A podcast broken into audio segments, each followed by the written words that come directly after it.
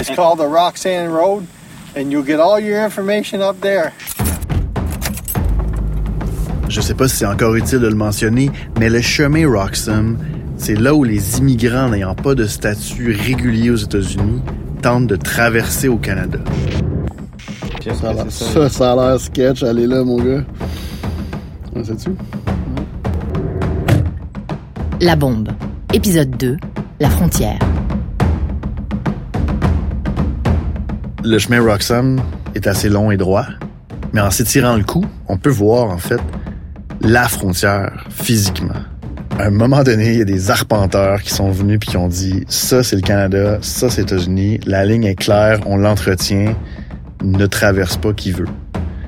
Tout ce qu'il y a, c'est nous, un agent de la GRC qui veut pas nous parler, de l'autre côté de la frontière, et une grosse pépine qui creuse quelque chose qui peut ressembler à une fondation. Est-ce qu'ils sont en train de faire une installation plus permanente là, en prévision de ce qui s'en vient? Peut-être. Puis au bout de la route, on voit une voiture qui c'est comme s'il n'y avait pas rapport là. Un taxi dans une forêt, tu vois jamais ça.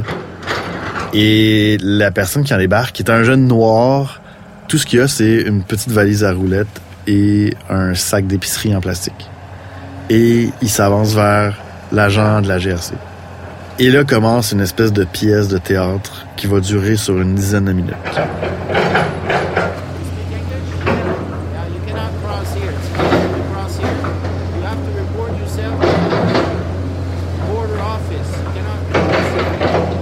En fait, la première fois que j'ai entendu parler de cette pièce de théâtre-là, c'est dans une vidéo de Dave Tregg, qui à ce moment-là était chef du groupe identitaire Storm Alliance. Salut Stormers, Dave Tragg. Ça que ça bien du monde quand je fais ça. Le vrai nom de Dave Tregg, c'est Dave Treggett. C'est un type dans la quarantaine d'années, de Québec, quartier Limoilou, qui, depuis plusieurs mois, fait des vidéos de façon presque quotidienne.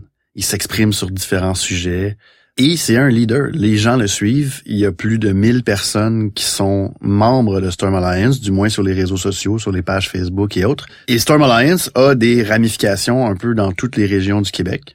Dave Tregg, en fait, a fondé Storm Alliance avec deux autres personnes et c'est un mouvement pan-canadien. Genre, c'est cofondateur. Il y en a un en Alberta et il y en a un au Nouveau-Brunswick. Donc, ça se voulait être une espèce de groupe pour influencer la politique du pays.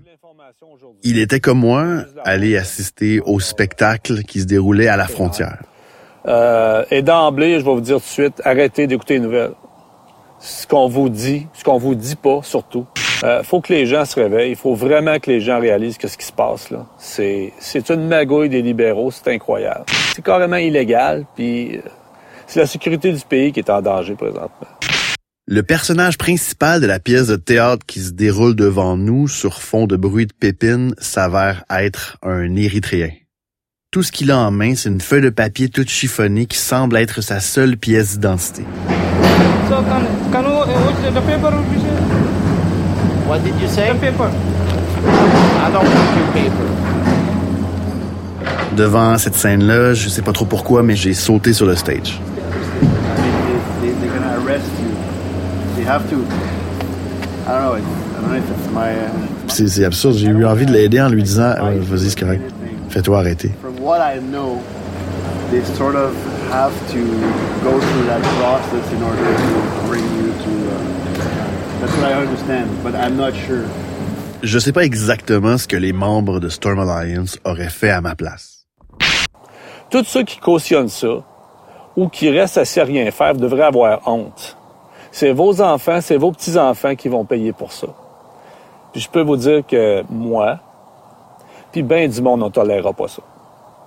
Ben du monde. Continuez à rire de nous autres. mais on s'en vient comme un train. Tchou tchou. J'imagine que Dave Trey voit la frontière de façon beaucoup plus concrète que moi. On se serait sûrement obstiné pendant que l'Érythréen, lui, ben, il finissait la pièce de théâtre en se faisant arrêter. You come here, you'll be arrested. Okay. So you can arrest it. Okay. Pourtant, Dave Tregg, en faisant appel à notre sens de la famille, de la communauté, de la patrie, il touche à ce qu'il me reste de vieux fonds nationalistes. Et ça, ben, c'est très déstabilisant.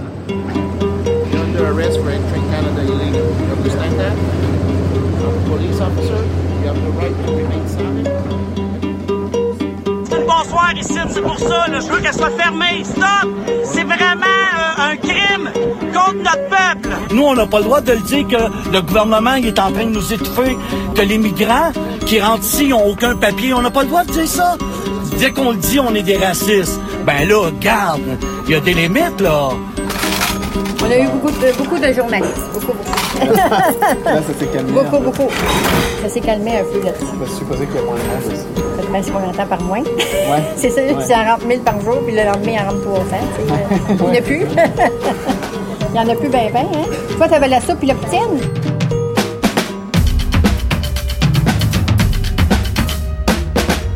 D'aussi loin que je me souvienne, je me suis toujours considéré nationaliste. En fait, je suis en amour avec ma province. Pour le travail, entre autres, j'ai eu la chance de le parcourir pas mal de long en large. Du Témiscamingue à l'ouest jusqu'en Gaspésie à l'est, du petit village d'Ivouillivic dans le Grand Nord jusqu'à un des points les plus au sud de la province, le petit village de Lacolle où je suis né. Je suis fier de qui on est et j'ai aucun problème à m'approprier le courage, l'ambition, la résilience et la force des hommes et des femmes qui ont bâti le Québec puis qui ont fait en sorte que je suis capable aujourd'hui de faire un podcast en français en Amérique du Nord. Hein? On va prendre quel jouet? Pourtant, chez nous, on parlait pas vraiment de politique. En fait, j'ai su tout récemment que le nationalisme était une affaire de famille en en parlant avec ma mère qui était venue à la maison garder mon fils. Toi, t'es-tu déjà considéré nationaliste? Oui. Ton père, même, il avait sa carte du PQ. Pour vrai? Ben oui. J'ai jamais su ça. J'ai voté longtemps PQ. On est même allé voir des premiers speeches. Quel speech t'as vu? Tu m'as jamais dit ça? Ah ben oui, c'est dans une arena. Écoute, j'étais jeune. Paul Sauvé? Oui, mais ça, c'est là. C'est dans le nord. Écoute, c'était loin de chez nous. On Arrête Sauvé, le, le- le speech de, de René Lévesque. là. Oui, un des, des groupes, là, on était là, la gang, puis des manifestations dehors, on en a fait en masse. Eh bien oui, M. Lévesque vient faire son entrée au centre Paul Sauvé, c'est l'euphorie. Tout le monde se lance sur M. Lévesque. Il est escorté par des policiers de la CUM. J'ai jamais, j'ai jamais pensé que je pouvais être aussi fier d'être québécois que ce soir. J'ai pas vécu l'élection du Parti québécois en 76, mais ça fait rêver. Un parti nationaliste remporte la majorité des sièges à l'Assemblée nationale sur la promesse de faire un référendum sur la souveraineté du Québec. 10 000 personnes au centre Paul Sauvé. Une mobilisation comme ça, ça doit être incroyable à vivre. C'est pour ça qu'à tort ou à raison, au moment où la meute et Storm Alliance ont vu le jour, il y a quelque chose que j'ai trouvé beau là-dedans. Et si on met un instant de côté la nature de leurs revendications, ben, ça faisait comme longtemps qu'on s'était pas rassemblés autour de l'idée du Québec. C'est une période, je pense. À un moment donné, on, on s'apaise. On a moins d'intérêt. Parce qu'on perd nos illusions. Tu sais, avant, le... y a-tu fait un caca? Il me semble que ça sent le caca. Ça, euh, ok. C'est bon? Ouais. Attends, tu vas me- tiens, je vais juste te faire quelque chose.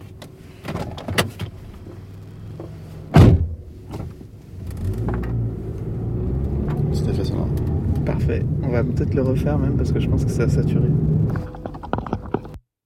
On est à l'automne 2017. Puis c'est une question que j'arrivais pas à me sortir de la tête. Est-ce que ces groupes-là, la Meurthe, Storm Alliance et d'autres qu'on voyait émerger, est-ce que c'était des groupes nationalistes? Et si oui, est-ce que c'est le même nationaliste que le mien? Ou même, j'ai envie d'aller plus loin, est-ce que ces groupes-là représentaient le nouveau nationalisme?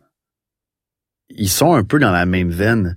Ils sont dans la protection de la communauté, ils sont dans la protection de la famille, ils sont dans la protection de nos valeurs, de nos acquis, de nos symboles religieux. Et c'est là que j'ai décidé pour la première fois de dire allons à la colle, allons regarder ce qui inquiète tant Dave Trey, puis allons voir ce qui se passe. tu sais. Allons simplement voir ce qui se passe.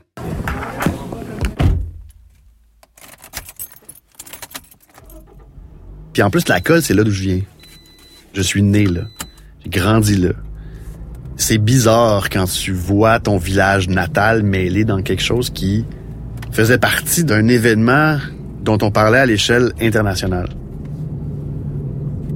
de pas avoir vu le campement euh, sur des photos ou des vidéos avant d'arriver là-bas, en le voyant physiquement, puis d'être juste à côté, ça, ça te fait vraiment... euh, ça donne un frisson différent. Ah, c'est là, man. Oh fuck. Ok. C'est là. Ah, mon Dieu. Ok, c'est vraiment des tentes euh, militaires. Quoi. Mais il y a l'air d'avoir personne, par exemple. Fuck. Je pense que c'est la première fois de ma vie que je vois ça, en vrai. Quand on arrive là-bas, t'avais peut-être une quinzaine de tentes d'armée, entourées d'une clôture grillagée assez haute, environ 8 pieds. Et c'est des militaires qui euh, ont fait cette installation-là. Alors, t'as des camions, tout est en camouflage. Euh, ce qui ajoute une espèce d'ambiance euh, de crise. J'ai le frisson, man. Camp de réfugiés PQ, mon gars. Il y en a, là. Toi, je travaillais au Duty Free juste en face du freaking camp de réfugiés de la colle. Ah ouais, ici, ok. Drette, là. Puis, ironiquement, il y avait à tous les jours des autobus complets d'Haïtiens qui passaient et venaient et s'arrêtaient au Duty Free. Des touristes. Des touristes.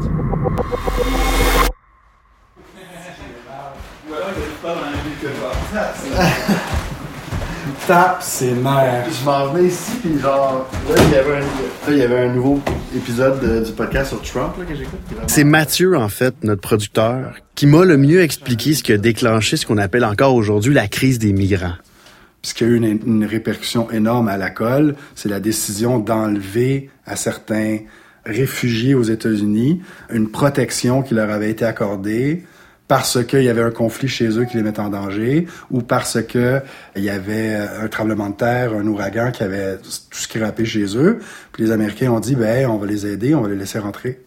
C'est un statut de réfugié, mais il écrit dans le titre même de leur statut, il y a le mot temporaire. Fait que là, ils disent, rentrez, on va vous donner un statut particulier, vous allez pouvoir travailler selon certains paramètres, selon certaines conditions. Puis à un moment donné, mais ça, ça va finir. Puis là, qu'est-ce qu'on va faire avec vous autres à ce moment-là? On verra, tu sais. Puis là, ben, en fait, ce qui est arrivé, c'est que Trump, il a voulu régler ça en disant, ben, regarde, les, les Haïtiens, ça fait, ça fait un bout, là, votre tremblement de terre, là, ben, vous pouvez retourner chez vous. Fait qu'il a mis fin à ce programme d'accueil temporaire-là pour les Haïtiens. Les autres, ils étaient 50 000. Fait qu'il y en a une gang qui sont retournés à Haïti. Il y en a une gang qui va essayer de rester aux États-Unis. Puis il y en a une gang qui a essayé de venir ici. Mais ça a l'air que c'est plus des Haïtiens maintenant. Puis ce qui m'a fait rire, vraiment, je m'en souviens comme c'était hier, c'est que là, le monde de droite sont mis à scruter les migrants qui rentraient. Puis ils ont fait comme, faut pas me faire à croire que c'est une Haïtienne, elle voilée. Euh, J'ai trouvé ça débile. Mais en même temps, il y a des certificats de protection temporaire qui ont été enlevés à des pays musulmans. Ce qui donne un peu raison à la droite, à savoir, non, c'est pas juste des Haïtiens, il y a aussi des musulmans. Et pendant ce temps-là, les outards immigrent et personne les fait chier. Tu vois, là, tu vois, tu es comme un poète. un poète de l'immigration. Et là, ce qui est drôle, c'est que on s'approche d'un des bâtiments qui devait servir à une époque comme seul et unique endroit où on logeait les réfugiés et on voit des gens sortir et qui rentrent dans un autobus scolaire.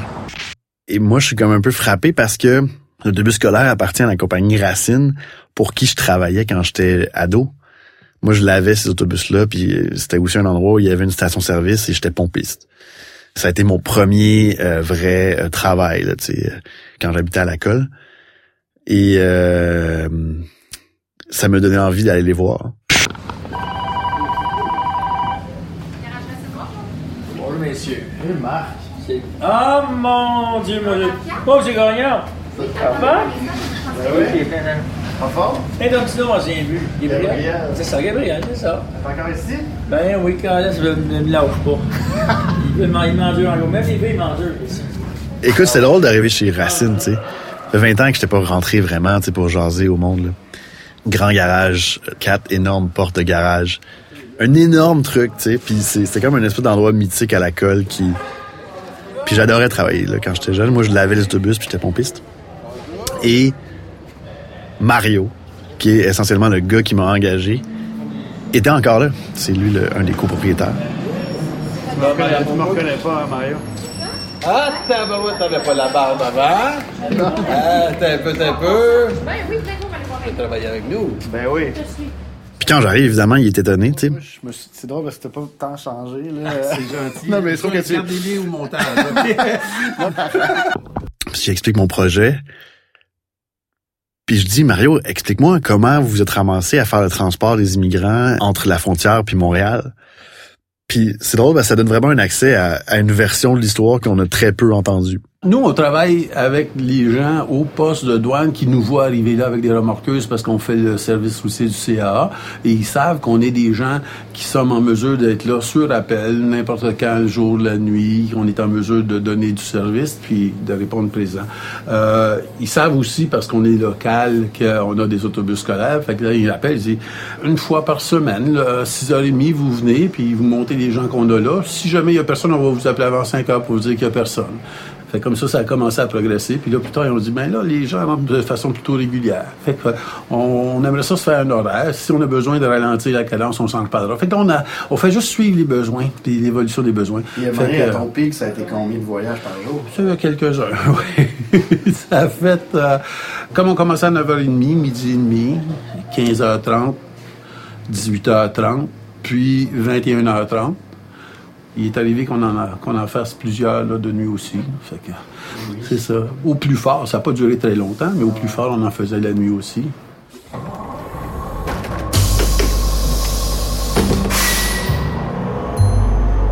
Alors, ça m'a vraiment touché quand il me raconte le moment où son autobus est bondé, puis On embarquait sur le pont Champlain, il y a une madame qui a lâché un cri du cœur. là. Alléluia!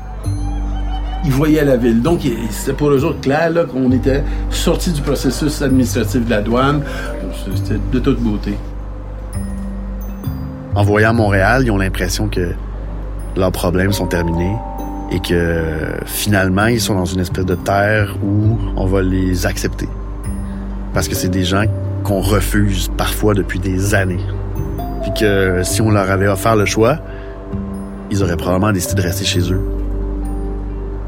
C'est des cas de force majeure qui les ont poussés à s'exiler.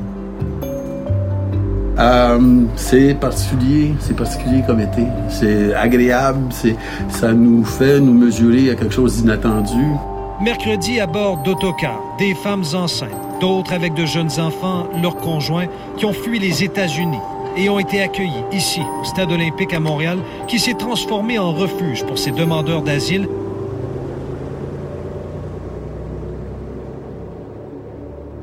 Sent qu'on a participé à quelque chose. On a vu les douaniers traiter ces gens-là vraiment presque en amis, là, OK? Dans le sens où on les traitait vraiment en humains, avec leur dignité, bonjour monsieur, bonjour madame. Puis on savait qu'on participait à quelque chose. Puis ces gens-là, là, quand on pense à tout ce qu'ils ont fait pour pouvoir offrir à leur famille un meilleur avenir, euh, c'est clair que la démarche était peut-être pas la bonne démarche parce que le demandeur d'asile doit rencontrer les critères, puis c'est comme s'il connaissait pas trop les critères, puis il espérait n'importe quoi. C'est désolant de penser qu'autant de gens auront fait tout ça pour se faire retourner en Haïti après. Mais, mais pour ceux dont la vie était vraiment en danger, on réalisait qu'on faisait, on participait à quelque chose qui était important. là. quand je repense à ce gars-là, Mario, c'est un leader positif. Puis je suis convaincu que si j'avais fait le tour du garage, j'aurais peut-être pas eu le même discours. Mais par sa prestance, par son charisme, il est capable de rassurer le monde, tu sais, en disant Hey, c'est cool ce qu'on fait, euh, ça marche là. Mais juste parce qu'il y a comme une espèce de force tranquille, à charisme égal, Mario est pas si différent de Dave Tregg où on n'est pas juste influencé par les nouvelles ou par les fausses nouvelles, on est influencé par ceux avec qui on en parle autour de nous. Quand quelqu'un est convaincu, il va avoir un impact autour de lui. Après ça, de quoi il est convaincu, ça c'est une autre question.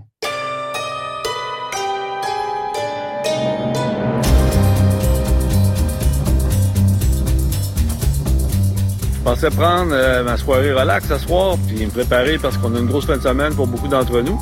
Dave Trek, de son côté, a une toute autre attitude. Ils voient nos mouvements citoyens qui prennent de l'ampleur, puis ils savent qu'en fin de semaine, on va attirer énormément de sympathie pour la cause. Lui et son groupe Storm Alliance ont décidé d'organiser une grande manifestation contre Philippe Couillard et Justin Trudeau, responsables selon lui de la crise des migrants, aux abords du camp de réfugiés de la Colle. En fin de semaine, on s'en vient dire à Couillard, entre autres, là, qu'il fait mal à sa job. On veut qu'il sorte. Qu'est-ce qu'il fait? Au lieu de nous écouter, comme il fait avec tout le monde, il essaie de nous faire peur et incite à la violence. Fait que, euh, rappelez-vous de ça, Stormers. Soyez là, fiers en fin de semaine, puis reculez pas devant ces attaques-là. Votre propre gouvernement veut vous écraser. C'est nous autres qui va l'écraser.